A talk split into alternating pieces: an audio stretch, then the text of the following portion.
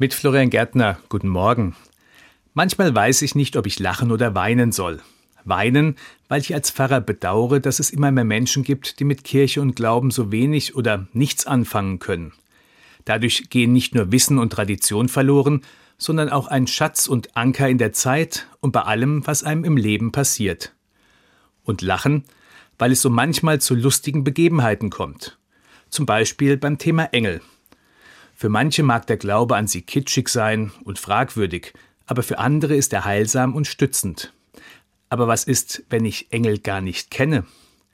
Dann ergeben sich auch lustige Begebenheiten, die einen schmunzeln lassen. Ich hatte da vor kurzem ein verblüffendes Erlebnis.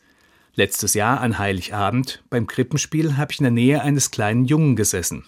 Das Schauspiel nahm seinen Lauf, Maria und Josef, Hirten und Schafe, alles, was dazugehört. Und eben auch Engel. Deutlich erkennbar in Weiß und Gold gekleidet, mit Flügeln auf dem Rücken.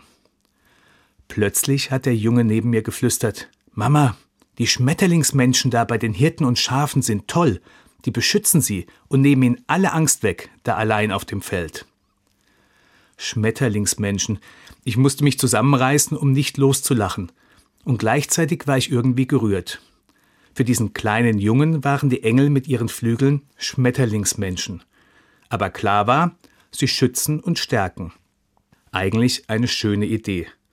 Schmetterlinge sind für viele Menschen ein Symbol für die Auferstehung. Etliche Geschichten nehmen die Verwandlung der Raupe in einen Schmetterling als Sinnbild für Tod und Auferstehung, für den Übergang von einem Zustand der Existenz hier in diesem Leben in einen anderen Zustand der Existenz bei Gott. Ob dies dem kleinen Jungen klar war, wage ich zu bezweifeln, aber ich hoffe, dass ihn Schmetterlingsmenschen auf seinem Weg durch das Leben und darüber hinaus schützen und begleiten. Florian Gärtner, Mutterstadt, Evangelische Kirche.